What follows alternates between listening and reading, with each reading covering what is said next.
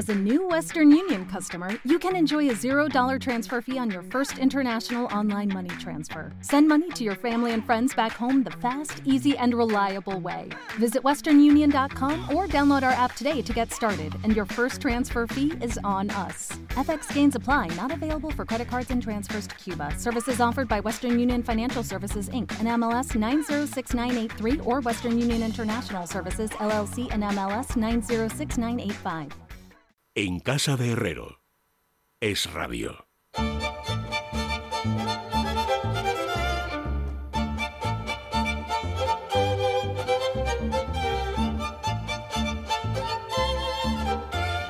Bueno, son amigos las 6 y 10 minutos, las 5 y 10 minutos en la Comunidad Canaria. Eh, déjenme que salude en primer lugar porque me hace muchísima ilusión que haya podido reincorporarse ya a la vida laboral habitual Anabel Díez, que hacía ya bastantes días que no estaba con nosotros, ni tampoco en su periódico, porque estaba ahí con sus... Por otra parte, nada importante IFAF. Siempre las molestias son un lío, pero al final las... eres, eres eh, eh, imbatible, Anabel. Yo creo que... Eh, gracias a Dios, o sea que bienvenida. Muchísimas gracias. Y ya estás del todo recuperado, ¿no? prácticamente, sí, sí, ya, pues ya dispuesta, ya incluso desde hace días tengo alguna dificultad de visión, pero el oído lo tengo afinadísimo. Bueno, claro. Afinadísimo, que es de lo que se bueno, trata. pues mira, oye, no está mal, porque así te has podido informar más por la, radio que no leyendo los periódicos, que los periódicos Mucha al final, radio, la letra sí, tan señor. pequeñita siempre Mucha plantea problemas. Laura Fábregas, bienvenida. Hola, buenas tardes. Me hace gracia porque Laura viene, claro, como ya eh, ella está, mm, ¿de qué mes estás? El sexto ya. El Sí. sexto. Y ya empieza a pesar. No, ya, y ya, la hora de calor me hace gracia porque la última vez que estuvo se estaba quejando del calor. Es más, dijo, yo ya no aguanto más, me voy a Barcelona. Y en Barcelona, al lado del mar, estaré mucho más fresquita. A mí me daba mucha envidia que se fuera a Barcelona, aunque no el motivo que la llevaba hasta allí, claro. Y cuando viene la hora de calor que viene, digo, bendito sea Dios, de verdad que te he tenido muy presente. No, no, yo también a mí misma. Así de no haberme quedado más tiempo, pero bueno. Pues te hemos recibido con 40 grados, no está mal. ¿Y no, qué tal, no. qué tal lo has llevado? Pues con el aire acondicionado todo el día, la verdad. Y mira que no soy muy de aire acondicionado yo, pero es la, la única manera de resistir a estas Sí, temperaturas. bueno, yo voy haciendo proselitismo del aire acondicionado. Hay algunos que se, se res- dicen, no puede ser el aire acondicionado, chico, pues yo duermo. Con aire acondicionado duermo, sin aire acondicionado no duermo, esa es la diferencia. O sea, don David Mejía, bienvenido, muy buenas tardes. Muy buenas tardes. Tú no tienes ni alifafes, ni tienes problemas de embarazo, ni pasas excesivo calor. paso ya, tú estás aquí, pero estás como una roca. Yo estoy como una roca, efectivamente, sí. Y con el aire acondicionado tengo una relación de amistad, tampoco de enamoramiento como el tuyo, pero de buen, de No, buen mío, rollo. Más que el enamoramiento, lo mío es un matrimonio de conveniencia, ¿eh? no es amor. O sea, es, decir, o sea, es- es supervivencia absoluta. O sea, es que los gordos, los gordos pasamos más calor. Entonces, eh, somos más felices que la gente que está delgados, eso es verdad. Y tenemos generalmente mejor carácter, pero tenemos algún inconveniente y es que pasamos más calor. ¿Qué le vamos a hacer? Bueno, me interesa mucho, Anabel, o sea, que has estado siguiendo la campaña, tú que no te has perdido ninguna desde hace tanto tiempo, un poco Sí. desde la distancia. Un poco desde la distancia y también no solo de escuchante, sino también, bueno, eh, el- la verdad que no me resistí a hablar por teléfono. Bueno, claro, te iba a decir, claro, habrás claro, intrigado, eso claro, es con claro, natural a claro. tu No, solo, actividad aunque, bueno, que tengamos oficio, ya los compañeros lo saben, y podemos, eh, iba a decir leer y escuchar entre líneas, pero no, conviene, conviene, conviene eh, eh, hablar, hablar con, con las fuentes y con interlocutores que están... ¿Y cómo ves el panorama? Ha habido, o pues, sea, me, me sorprende sí. mucho, eh, te pregunto, digo, Sí, sí, empezamos sí. por aquí, pero empezamos por donde queráis, os lo digo porque yo he empezado el programa, eh, yo me metí en un jardín y he pedido casi perdón a la audiencia porque te metes en un jardín inconscientemente, o sea, tú no sabes en el jardín en el que te metes hasta que estás dentro del jardín. Entonces había una novedad en esta campaña electoral que no se había producido ninguna otra, y es que eh, yo creía que inicialmente solo ABC con GAT3 iba a hacer el tracking diario No, no, de cómo evolucionaba en tiempo real la- la- el voto. Y digo, bueno, esto es una novedad que no hemos tenido en ninguna campaña electoral, pues digo, pues voy a, así podemos actualizarlo. Pero claro, después vino el mundo, después vino el país, Sí. después tal, y ahora estamos con seis trackings diarios, de lo cual, para mantener el lío, pues te, te metes en un jardín de cifras, de sube tantas décimas, de baja tantas décimas, un baile de escaños aquí y otro por allá, y es un follón. O sea, ya llega un momento en que no sabes cómo explicarlo. Pero lo que sí que me parece a mí, después de todo esto, es que efectivamente sí que ha habido un punto de inflexión con el debate. ¿O no? ¿O tú o, o- o- o Sí. crees que no?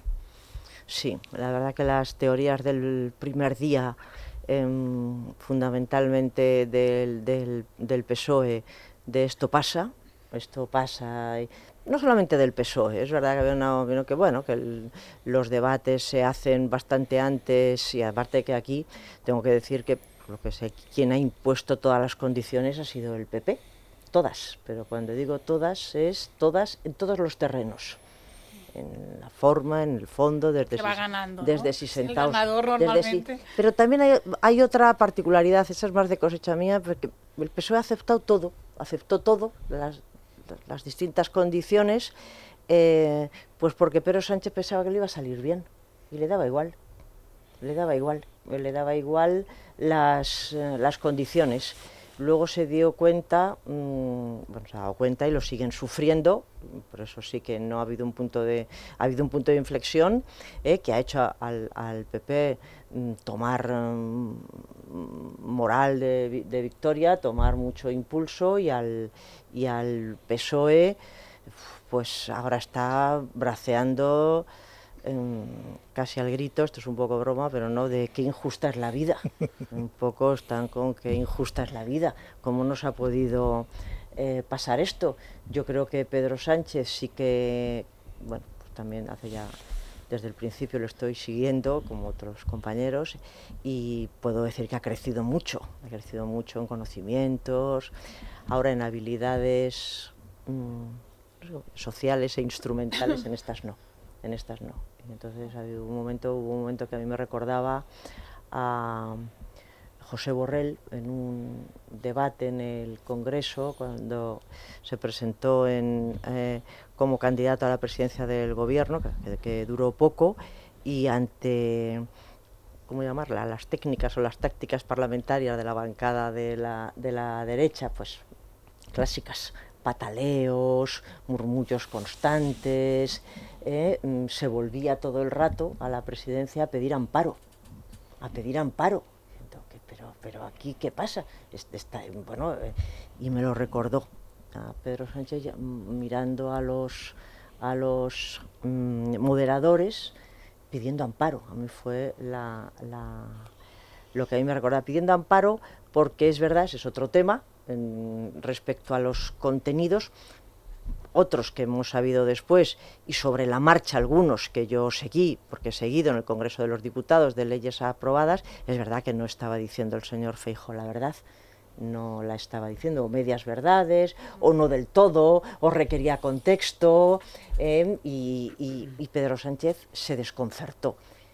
Pues mal, porque tienes que venir, el, el desconcierto lo dejas en casa, tienes que venir preparado para lo que para lo que te venga y si el señor Feijóo plantea el debate de una manera que es eh, disparar continuamente argumentos, argumentos, argumentos, mm, pues tú o no, no quieras responderlos a todos, primero porque es inútil, porque cuando tú ya vas a responder a uno, Feijóo estaba ya en otro estaba ya en otro. Es, Yo- mi, yo- yo- es, mi, es mi perspectiva, pero aún así, yo creo que Pedro Sánchez se, se mostró una, una mm, debilidad que le hizo perder, eh, perder el debate.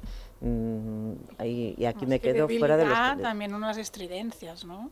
estridencias. Hombre, Es- estaba totalmente fuera de sí, eh, desatado. eh, fue justamente el personaje que había pintado de él el PP, o sea, no, no vino con un perfil presidencialista, moderado, acuerdo, sí, que, tuvo en dos, que por cierto sí. tuvo en 2019, No, cuando dejaba que el resto No se tanto pelearan la, entre la sí. moderación no estaría tan tan tan desacuerdo, pero desde luego De de, forma, perdedor, de de, perdedor y, y no con las hechuras que debe tener un presidente del Eso gobierno. digo que es que parecía él el, candidato y no el presidente. de. O sea, que decir solo, no sé qué has utilizado la palabra debilidad, yo creo que, que era, mu- que era mucho más lo que vimos en Pedro Sánchez. Era justo el personaje que la, que la oposición había retratado de él y, y aún exagerado, ¿no? Eh, y creo que se hundió él solo con, con, bueno, con sus formas, que además ya las habíamos visto en el hormiguero, de, por otra parte, que toda su gestualidad era inclinarse hacia adelante, comerse la, la mesa casi del presentador.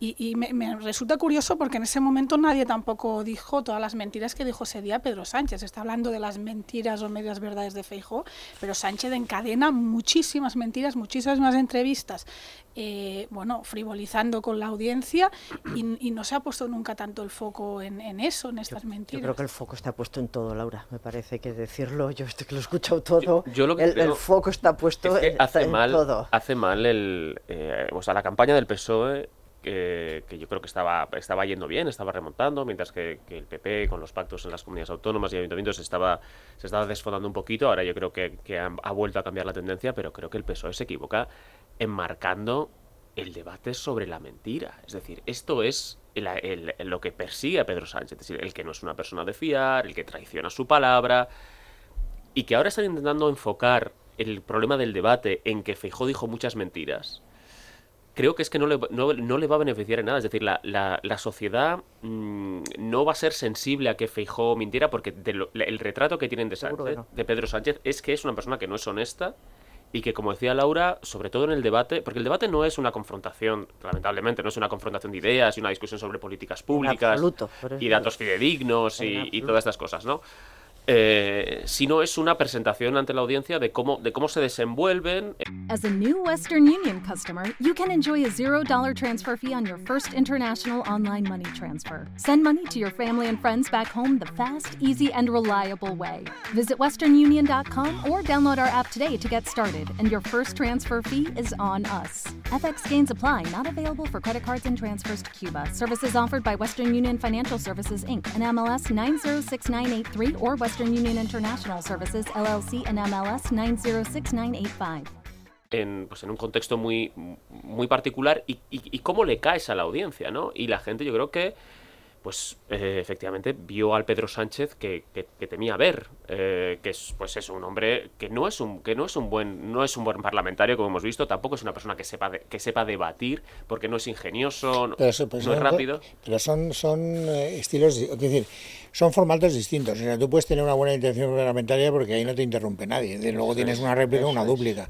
en un en un cara a cara que además otra cosa. Que, que yo lo comenté al día y creo que alguno de vosotros ha participado en este pequeño debate, siempre nos quejábamos, yo por lo menos yo me quejaba, de eh, lo superestructurados que estaban los debates, cuando venían un tiempo no podías interrumpir, eran bloques, entonces eran como pequeños monólogos entreverados, no había verdadero debate y siempre decíamos, hombre, se echa de menos eso de que se puedan interrumpir, de que puedan repreguntar. Eh, este eh, debate no salió demasiado bien porque se embarulló demasiado. Eh, y en eso yo creo que contribuyeron los dos. Si fuéramos justos, por lo menos en mi percepción, si fuéramos justos, cada uno lo ve como lo ve, ¿no? Yo creo que el que empezó a cortar más inicialmente fue el presidente del gobierno. Es decir, sí, sí, Pedro Sánchez interrumpía. Es, es, el, es el que, digamos, eh, impuso ese estilo. Y entonces yo creo que Feijóo dijo, pues mira chicos, si jugamos a eso, jugamos los dos. Iba preparadísimo, ¿eh? Iba preparadísimo Feijóo, como hemos eh, sabido también y leído y escuchado. Em, también Pedro Sánchez, pero no le sirvió de nada. Em, es la además, la, la, yo creo que la asesoría de Miguel Ángel Rodríguez, que, que para los que, recordamos, eh, que es el, para los más eh, jóvenes, es el jefe de gabinete y tantas cosas de, Isabel Díaz Ayuso, pero sobre todo algunos le conocimos mucho con, con, José María Aznar. que ya estaba detrás del, primer debate famoso entre Aznar y, Felipe González. Efectivamente, ahí estaba, ahí estaba y es, eh, y es de verdad de una eficacia. Y además es de una eficacia suprema. Eh, Miguel Ángel Rodríguez, que se va a o sea, tú di lo que quieras decir y lo que tienes preparado. ¿eh? y da igual, cosa que Pedro Sánchez no hizo. Pero yo creo que, intentó entrar a, en un terreno que estaba prohibido. Y luego encima, en los pequeños comentarios o apostillas de Feijó estuvo mucho más porque porque tiene otro talante más, retranca más, retranca Pedro Sánchez es un panzer es decir efectivamente es fuerte, estuvo pero mejor no tiene cintura no, se eh, no, tiene, cintura y Feijó tiene cintura ahora me vais a permitir Feijó iba preparadísimo. A mí me hacía gracia cuando, porque llegó a decir al día siguiente que estaba entusiasmado, claro, los 800 asesores de Pedro Sánchez, bueno, metió ya los asesores de todas las administraciones de España, las autonómicas, bueno, es igual. Eh, pero yo iba a decir, mira, al señor Feijó no le hacía falta, eh, cuando supimos horas después y nos lo confirmaron, claro, que estaba Miguel Ángel Rodríguez y además con varias horas a solas con él que estuvo, en fin, quienes conocemos a Miguel Ángel Rodríguez y de su eficacia, pues es que no le hace falta a nadie más. Es que no le hace falta a Me hace nadie gracia, más. esto no lo he contado hasta ahora. Yo no sabía que Miguel Ángel Rodríguez había asesorado, lo, me lo enteré por la prensa ayer o antes de ayer, que es cuando se hizo público. Pero es verdad que yo que vi el debate entero, eh, al principio creía que me iba a ver un tostón horrible, porque los mm, últimos debates no habían sido todo menos divertidos. Y este fue un debate distinto, para lo bueno y para lo malo. Y entonces, eh, pues yo intercambiaba mensajes con algunos, con alguno, y yo sin saber que Rodríguez había sido uno de los eh, consejeros áulicos, pues uno con los que me mensajé fue con eh, Rodríguez, la manera que ahora Menos ya- mal que no le criticaste, menos mal que no le dijiste. no, ¿Quién, ha- no, no, quién no, habrá sido el bobo que ¿Quién te preparó a? No, estás hablando con un profesional. Yo soy periodista. Yo Es no periodista yo todo, pido, no va a yo- compadrear. Yo pido no va- opiniones. No va a compadrear. ¿Qué te parece, que- Miguel Ángel? Claro, que cómo lo ¿Qué ves, te parece, Miguel Ángel? Qué la- Yo soy muy de sangre caliente. Diría, ¿pero qué es esto? Tú eres profesor, tú eres otra cosa. Yo regaño. Ahí, tengo, las contestaciones en mi móvil de Miguel. Ángel Rodríguez que no puedo hacer públicas porque eso supuesto. no forma parte de la deontología profesional. Pero bueno, en todo caso a mí lo que sí que me sorprende, independientemente del debate ya hemos comentado mucho, yo era de los que creían, y en el fondo sigo creyendo, ¿eh? que, que cuando lo veamos con perspectiva, tampoco ha sido tan, tan, tan influyente. Es decir, ahora veo como, por ejemplo, el, el país, en el tracking del país, está viendo claramente como una tendencia que iba hacia arriba, a partir del debate cambia de dirección y llevamos ya dos o tres días seguidos en el que el país está diciendo está subiendo el PP, está bajando el PSOE, ¿no? Eh, bueno, pues, y dices, ¿qué es lo que ha pasado? O sea, lo que ha pasado es el debate. Y yo, sin embargo, fíjate, creo que el debate tuvo menos audiencia que ningún otro debate. Yo creo que la gente ya llega con una campaña electoral eh, en las autonómicas y en las municipales muy escuchada. Eh, por lo tanto, este ejercicio de a quién voto ya mm, está muy, muy eh, interiorizado. Y, y, por lo tanto, yo es que creo, de verdad, y lo digo honradamente, yo creo que la gente tiene bastante claro lo que va a hacer y que un, te- tiene que pasar un cataclismo en un debate para que de repente tú cambies de criterio. Esa es, esa es la percepción que tengo. Eh, en términos generales sí, ¿no? Pero quizás en esta bolsa de indecisos, que son los que con- determinan las elecciones, el resultado final, quizás sí que sirvió. Yo hablé incluso con gallegos que trabajan conmigo en plan, oye, ¿cómo viste a Feijo? Y, y incluso ellos se sintieron muy re- sorprendidos y eh, eh, no daban un duro por él, ¿no? Porque lo vemos ahí un señor serio, de una edad avanzada, digamos. Pero ese es un error básico. Es decir, es que Feijóo es un tipo que lleva en la política mucho más tiempo Claro, que Sánchez. bueno. Mucho más. que Pues- está mucho más eh, curtido en debates porque, claro, no, Bueno, decían que no debatía mucho ¿eh? en, en Galicia. Bueno. esto, me, esto me lo han dicho gallegos, que ahí no lo vieron debatir mucho y que por eso también les ha sorprendido. Pero, pero bueno, es verdad que hubo un momento que se expandió, incluso yo lo compré en parte, un, un, un relato que en Madrid, que este hombre que venía de provincias, que había llegado a la Esto es- capital, esto es que muy, no esto sabía... es muy madrileño, si me incluyo, ¿no? Esto, estos de provincias que vienen aquí a Madrid. Claro, eh, y, y se lo eh, infravaloró. Entonces yo creo que sí que ha servido en ese sentido para, para eh, vitalizar su, su figura y, y que gente que quizás estaba un poco indecisa, que no le gustaba Sánchez, pero que Feijóo tampoco le entusiasmaba, eh, quizás ahora ha cambiado de, de criterio. Ya te digo, son estos indecisos. Evidentemente luego hay un grueso de, de electores Mm. que tienen decidido el voto, vamos, desde que han nacido prácticamente. Yo creo ¿no? que es Pero- interesante el efecto que tiene, que puede tener el debate en el, y lo comentamos el otro día, en el electorado de Vox.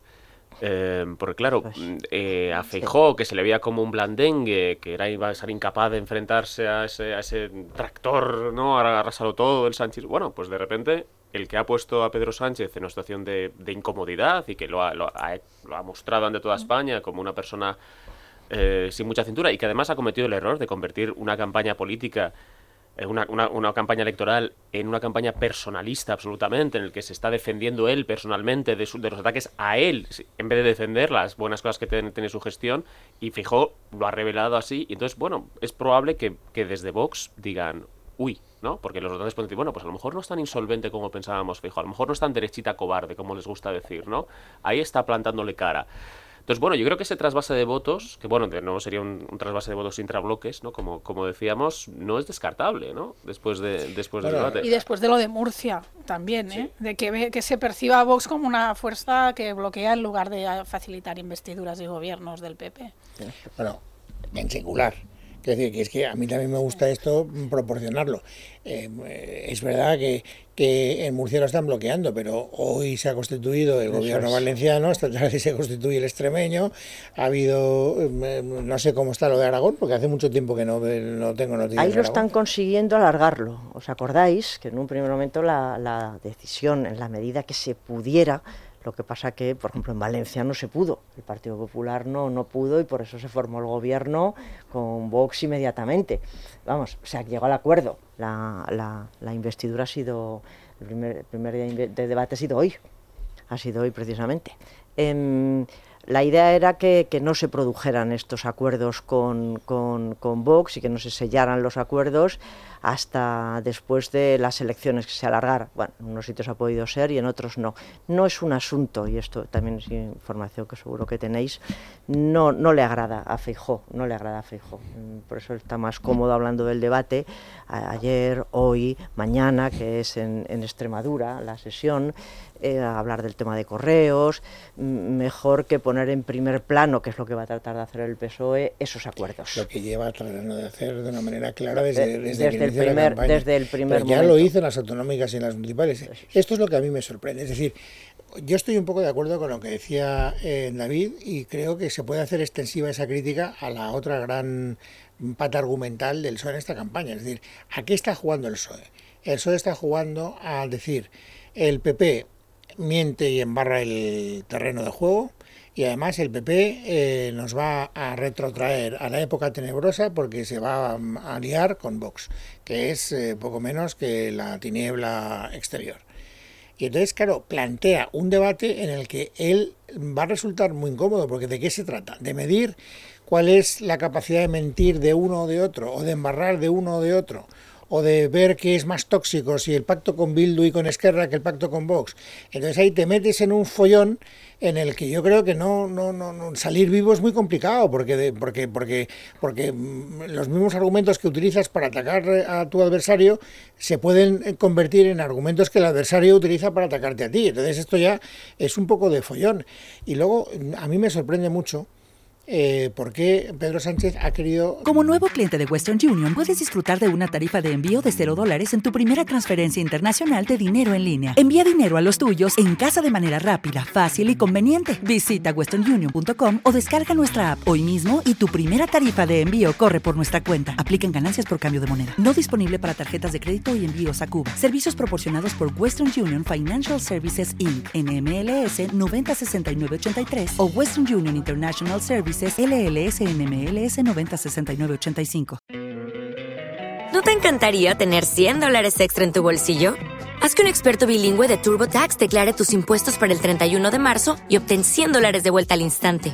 Porque no importa cuáles hayan sido tus logros del año pasado, TurboTax hace que cuenten. Obtén 100 dólares de vuelta y tus impuestos con 100% de precisión. Solo con Intuit TurboTax. Debes declarar para el 31 de marzo. Crédito solo aplicable al costo de la presentación federal con TurboTax Full Service. Oferta sujeta a cambios o cancelación en cualquier momento.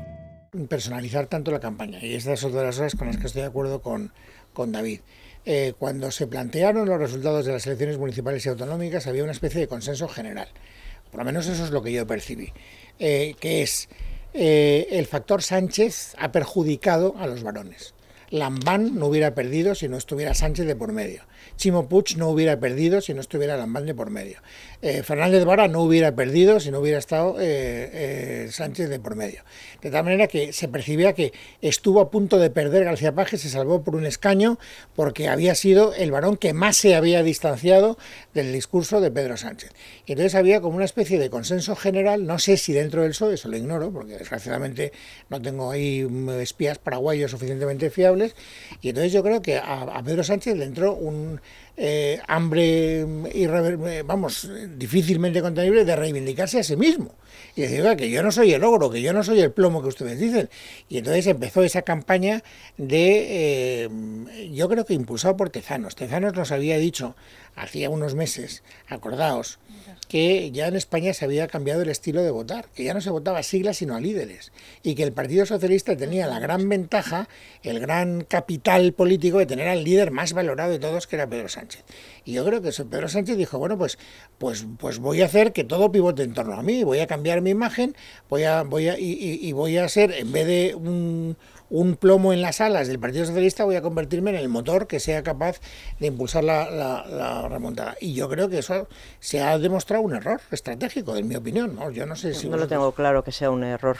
Todo eso, la descripción que has hecho ha sido así, pero mm, ahí sí que me parece que hay. Claro, que estamos hablando de, de, eh, de bloques, de, bloques de lectores de izquierda, de derecha, luego la franja central, que de momento mm, la tratan de ocupar los, eh, los dos. Pero sí hay muchos electores de la izquierda que consideran que es eh, injusto, es inapropiado este ataque personal personal, como dicen algunos politólogos, de destrucción del adversario, personal.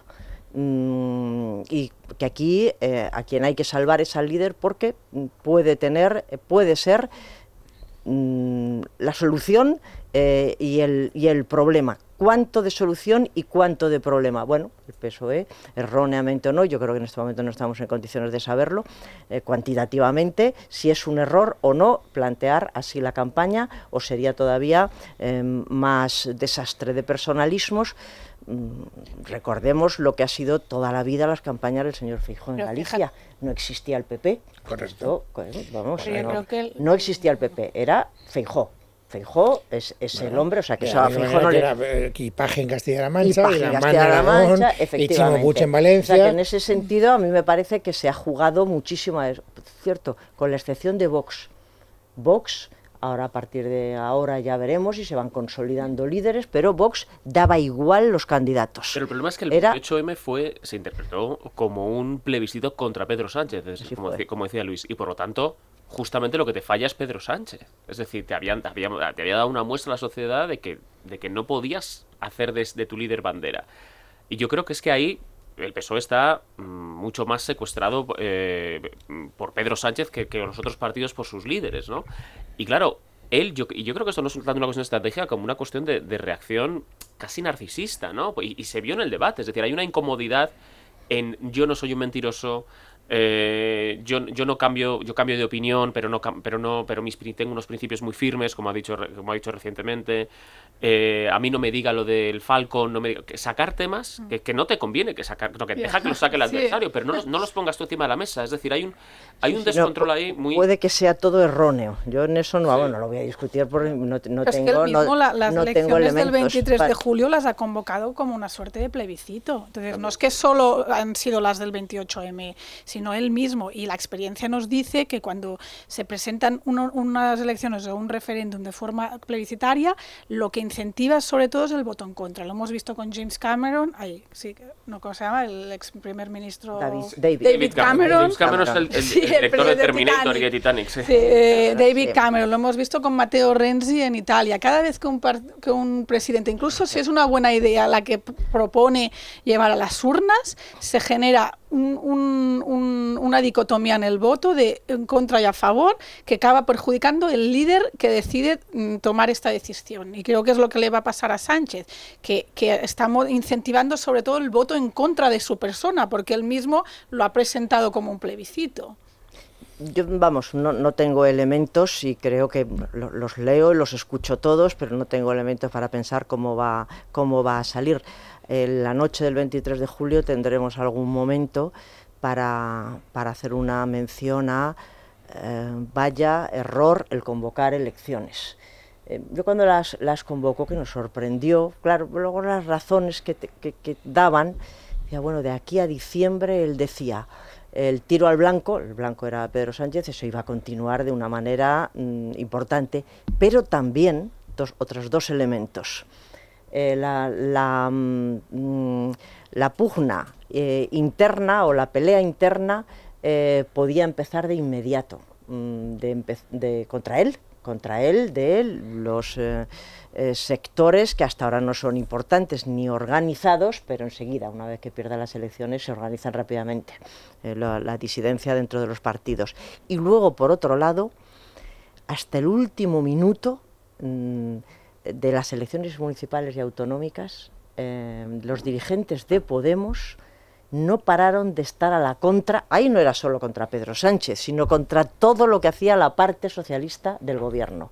Entonces, uno de los elementos que te explicaban y decía, así hasta diciembre, sin parar, eh, Podemos de, atizarnos, porque todo les parecía mal. ¿eh? Ahora hemos entrado en otra dinámica, em, ese, es otro, ese es otro tema, solamente habla Yolanda Díaz. Em, por, tanto, si no, sale bien el asunto, en la dirección de Podemos podrá decir si ha sido ella nosotros no tenemos ninguna responsabilidad en esto. De hecho, no están, no, están apareciendo en campaña para nada. Yo, yo, lo, encuentro, no sé qué piensa mm, Laura, que es deliberado. Es deliberado para ti solita. Para ti solita. Bueno, y lo que es eh, vicepresidenta. Todo para ti. Toda la fuerza que tiene Poder, que es el partido más fuerte, indudablemente, en, redes sociales y en Internet, todo, eso, está para, todo eso está paralizado. Parado, parado, parado. Es muy llamativo. Y claro, pues, es muy llamativo. está desinflando mucho la campaña, ¿no? Es, es muy llamativo. De todas maneras, eh, eh, dejadme que lleve el, debate a un asunto concreto, porque esto es la general que está muy bien, pero, pero hoy hay un debate que yo no termino muy bien de entender, eh, que es el de correos. ¿no? El de correos, hay un dato objetivo. El dato objetivo es que eh, dos hasta esta mañana dos millones y medio de ciudadanos españoles habían decidido que querían votar por correo. Digo hasta esta mañana porque el plazo acaba esta noche a las 12 de la noche y se puede seguir pidiendo incluso por internet. Por lo tanto, es bastante razonable pensar que todavía sean más españoles los que pidan la. y como diría Rajoy, más españoles y muy españoles, porque esto de dejarlo todo para último día. última hora pues está muy bien. Es, muy, es muy definitorio de nuestra manera de ser. Y entonces sabemos, por los datos de propio Correos, que hasta ahora solo han sido tramitados poquito más de un millón de solicitudes. Y que el plazo para que la gente reciba el voto por correo acaba el 16. Luego tienes hasta el 19 para depositar el voto, pero para recibirlo hasta el 16. De tal manera que tienes una infraestructura que va a ser sometida a un, test, un test de estrés que hasta ahora nunca jamás había sucedido. Tienes que eh, hacer que un millón y medio de personas, grosso modo, reciban en tres días el voto por correo.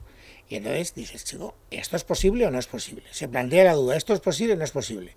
Y a mí me parece que plantear esa duda con esos datos sobre la base me parece razonable, porque, oiga, es que si yo tengo el derecho al voto y no me dejan ejercer el derecho al voto, luego yo voy a impugnar las elecciones. Yo a mí no me han dejado votar, yo no he podido votar y he cumplido los requisitos que marca la ley.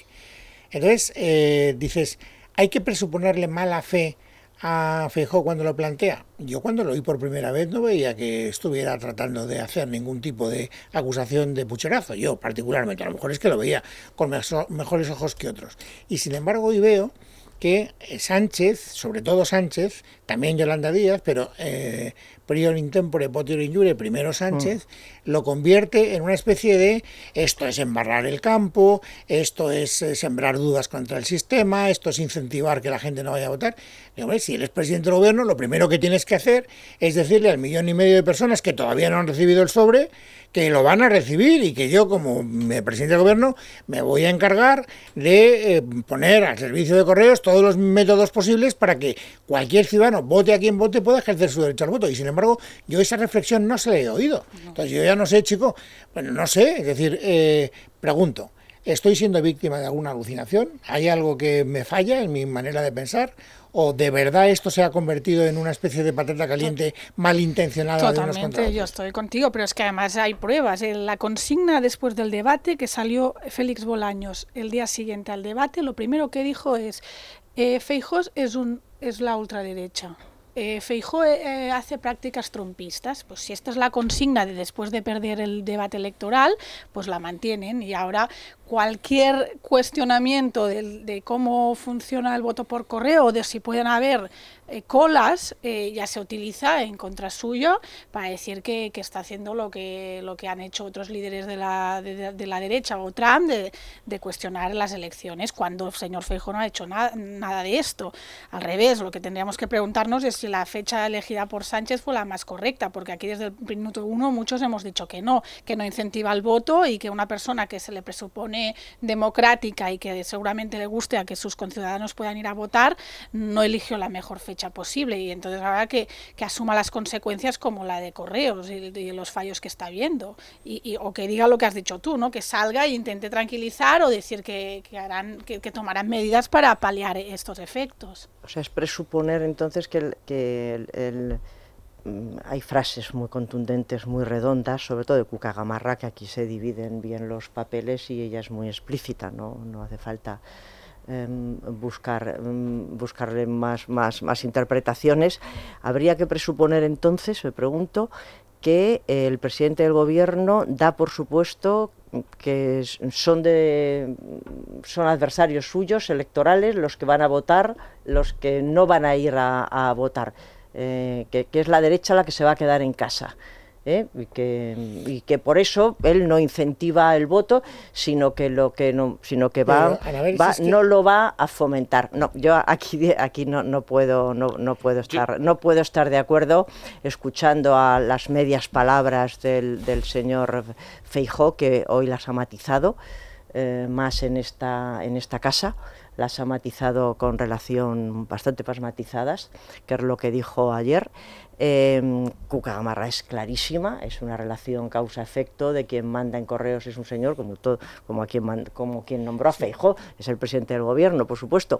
En su momento es hacer una relación causa-efecto entre que las cosas no están yendo bien en correos y que es Pedro Sánchez, es el gobierno de la nación, quien lo dificulta y me parece, me entristece me entristece. Es verdad que hacer frente a esta avalancha, a esta avalancha de, voto por correo inédito, como están diciendo los representantes de los, de los eh, sindicales de, correos, lo están diciendo, esto no tiene precedentes y vamos a ver cómo sale. Creo que iban ya hoy 19.000 contrataciones. Hoy, Sí, pero luego dicen los sindicatos que son 19 contrataciones que no son operativas porque no llegan o porque cuando llegan no tienen donde trabajar o no tienen sacas donde meter el, los sobres. El, conflicto sigue siendo largo desde el primer momento. Además, los sindicatos de, ojo, de correo son muy fuertes, son muy organizados y es un sector em, fuerte en ese sentido, vamos, y muy reivindicativo, cosa que me parece, que me parece muy bien.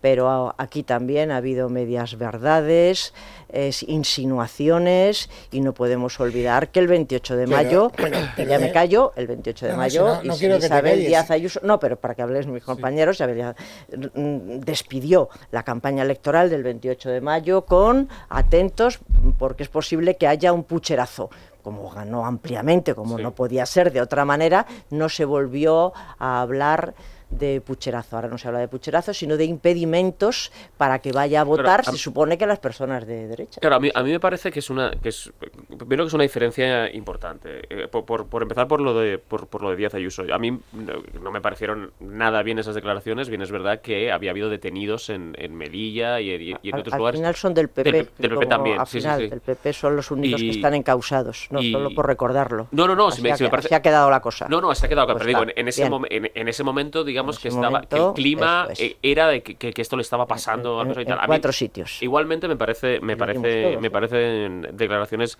muy desafortunadas porque eso es realmente estar diciendo que va a haber un, delito, ¿no? Yo creo que lo que lo que se está insinuando, como, como, como dice Anabel aquí, es que puede haber un poco de pereza administrativa para que, para que ese voto no se agilice, que a mí me parece que también es muy grave, es distinto, eh, pero que pero también me parece muy grave y me puedo creer que lo que lo que lo digan incluso para para fomentar lo contrario, ¿no? Es decir, estas cosas que uno a veces dice para que se pongan todos los, todos los elementos a, favor De, que, de que suceda, porque al PP le interesa que haya, que haya participación. Em, por otra parte, yo, y esto más lo digo por las, por las declaraciones de Cuca Gamarra. Yo he escuchado las declaraciones de Feijó un par de veces y me parecen sobre todo torpes, sabiendo que iban a, que iban a, utilizarse de esta manera por parte del por parte del gobierno, pero no me parece que digan nada tan escandaloso, ¿no? No sé, que quizá... Yo inicialmente no le dije, pero yo debo ser el más ingenuo de la reunión, ¿eh? es decir, es que a mí, Anabel, me importa un rábano, con perdón, eh, cuál es el color mm, político de cada sobre. Es decir, a mí me importa quién beneficia o a quién perjudique. Yo estoy defendiendo un principio. yo como ciudadano, yo como ciudadano tengo un derecho constitucional que usted, presidente del gobierno, me tiene que garantizar. y sabemos que el voto por correo desde que usted eligió esa fecha se iba a triplicar. Esto vamos a la hemeroteca y enseguida vemos que el, el cálculo estaba en que aproximadamente 3 millones de españoles iban a votar por correo. La cifra al final se va a aproximar mucho a esa. Entonces tú tienes una estructura de correos que es la que es y lo que te tienes que preguntar es, ¿la estructura que tenemos es capaz de gestionar esa demanda eh, excepcional? ¿Sí o no? Y entonces no se trata de improvisar a última hora 19.000 contrataciones que te están haciendo los sindicatos que llegan tarde y además que cuando llegan no tienen eh, las herramientas necesarias para ser útiles. Eso lo dicen los sindicatos, no lo digo yo. Por lo tanto, eh, ¿esto beneficia más al PP, al PSOE, a Izquierda Unida? Es que a mí me da igual. Os lo digo de verdad. O sea, a mí me importa un rábano. Claro, claro, estamos Claro, de acuerdo en estamos eso. de acuerdo. lo que yo claro, hay de, lo que, lo que yo de menos en el presidente del gobierno es el papel del presidente del gobierno. Es decir, oiga, Sí. mi primera obligación es garantizarles que ustedes, voten a quien voten, son libres, en un país libre, van a tener ese derecho garantizado. Esa es mi obligación. Y eso yo no se lo he oído al presidente del gobierno. Lo único que le he oído es decir, está usted embarrando, está usted... Y, y entonces, diré, a lo mejor es verdad que Feijó lo está diciendo con esa intencionalidad. Reconozco que a mí inicialmente no se me ocurrió, pero, pero en todo caso, es decir, aunque fuera así, tu primera obligación es garantizar el derecho, luego ya lo que te dé la gana. Indiscutible. Mm, lo que estás diciendo, claro, una vez más otra torpeza de, de Pedro Sánchez que sí están saliendo los ministros, el ministro del Interior, bueno, bien, mm, Pero- pero- pero él está pensando en la campaña, es explicándolo, decir, pero él está pensando en la campaña.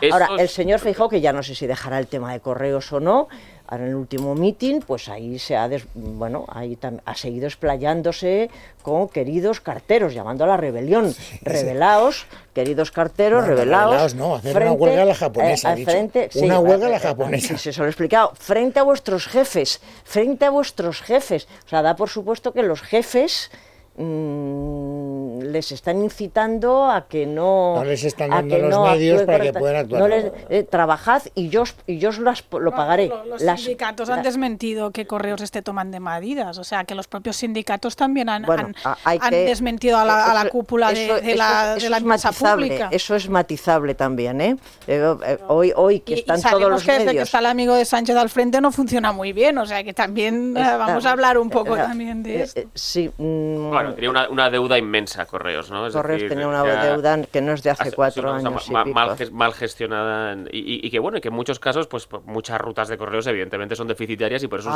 un, por eso- por eso es por servicio eso- público Por eso llegan a cual- al último pueblito, ¿eh? Exacto. que es que ahí no, no llegan las, las empresas las empresas privadas. Bueno, pero si no lo digo no estaría diciendo lo que pienso, lo que estás, lo que tú has dicho, hay que garantizar el voto.